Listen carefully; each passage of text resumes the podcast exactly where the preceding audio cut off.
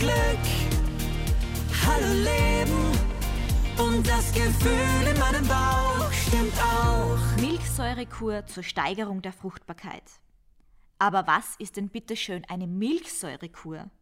Heißt das, man soll mehr Joghurt essen oder die Vagina sogar mit Joghurt pflegen? Nein, natürlich nicht.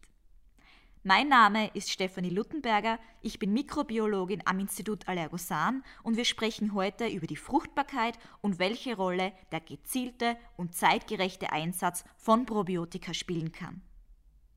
In der Vaginalflora dominieren Milchsäurebakterien, sogenannte Lactobacillen, die, wie der Name verrät, Milchsäure produzieren, wodurch das Milieu in der Vagina angesäuert wird. Und das ist natürlich enorm wichtig, da ein saures Milieu als Schutzschild gegen Überwucherung von krankmachenden Keimen und Pilzen ist. Man weiß, dass Frauen mit Tendenz zu wiederholten und oder auch schlecht behandelten Vaginalinfektionen ein sehr hohes Risiko für Infektionen in der Gebärmutterschleimhaut und im Eileiter haben, weil diese krankmachenden Mikroorganismen in die Scheide aufsteigen können, was natürlich die Fruchtbarkeit maßgeblich beeinträchtigt.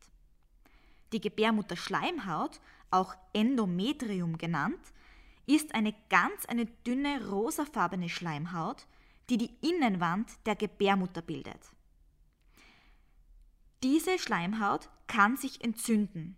Man spricht dann von einer Endometritis und Auslöser von dieser Endometritis sind Chlamydien, Staphylokokken oder auch Streptokokken. Die Endometritis wird in Verbindung gebracht mit Schwierigkeiten bei der Schwangerschaft, zum Beispiel biochemische Schwangerschaften, das ist die früheste Form der Fehlgeburt, die bereits ein bis zwei Wochen nach der Einnistung auftritt, also wirklich sehr, sehr früh. Sie wird auch in Verbindung gebracht mit einem generellen höheren Risiko einer Fehlgeburt auch im späteren Verlauf der Schwangerschaft. Die Endometritis kann mit Antibiotika behandelt werden.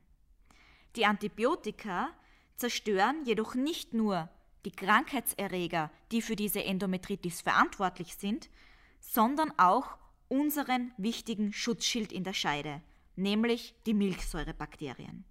Und dadurch kann es zu immer wiederkehrenden Beschwerden kommen, die sich natürlich negativ auf die Fruchtbarkeit auswirken. Und um diesen Teufelskreis zu durchbrechen, ist eine saure Scheidenflora essentiell, also ein gesundes Scheidenmilieu. Aber welche Lactobacillus-Stämme sind denn nun eigentlich in einer gesunden Vaginalflora wichtig? Dazu wurde in einer Studie die Scheidenflora von insgesamt 126 gesunden Frauen, also Frauen ohne jeglichen Scheideninfektionen, untersucht. Damit Sie die Bakterienstämme mal gehört haben, möchte ich die häufigsten auftretenden Bakterienstämme in der gesunden Scheidenflora natürlich nicht unerwähnt lassen. Und das waren Lactobacillus crispatus, Lactobacillus gasseri gefolgt von Lactobacillus jensenii und Lactobacillus rhamnosus.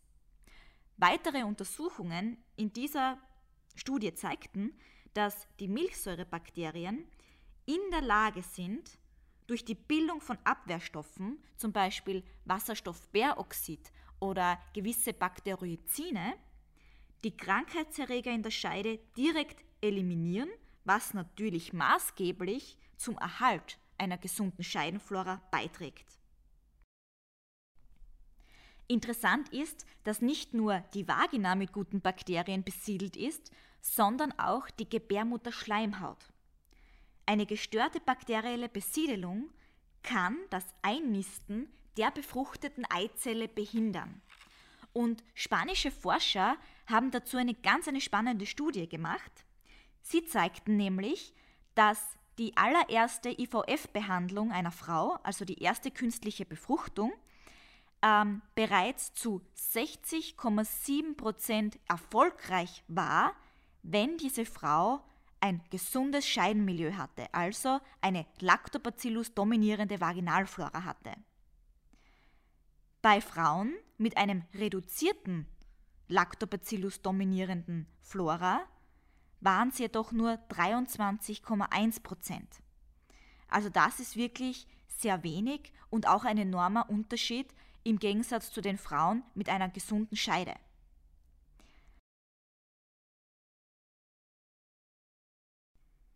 Die Gründe können ganz vielfältig sein, denn die Vaginalflora ist auch bei jeder Frau individuell und daher sind manche Frauen anfälliger für Infektionen als andere.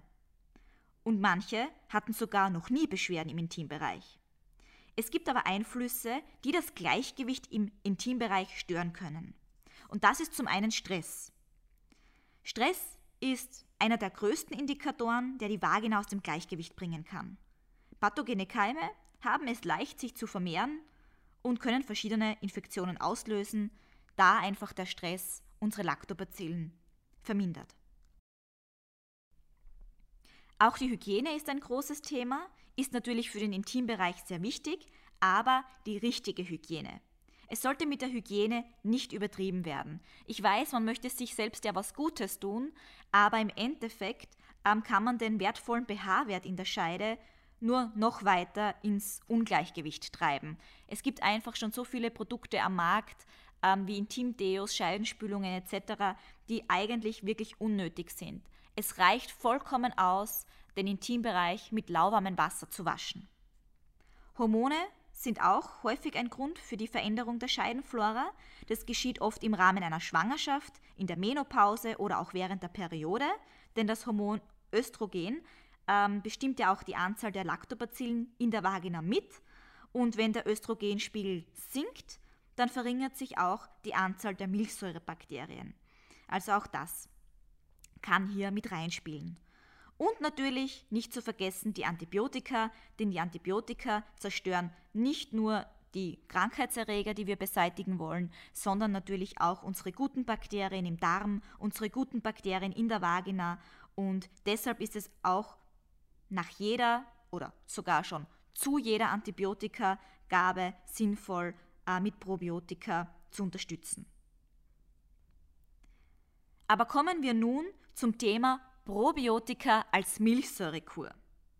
Die gynäkologische Medizin fokussiert ja derzeit auf den Einfluss des vaginalen und des endometrialen Mikrobioms auf die Fruchtbarkeit der Frau und darüber hinaus auch auf die Erfolgsquote einer In-vitro-Fertilisation, also einer künstlichen Befruchtung.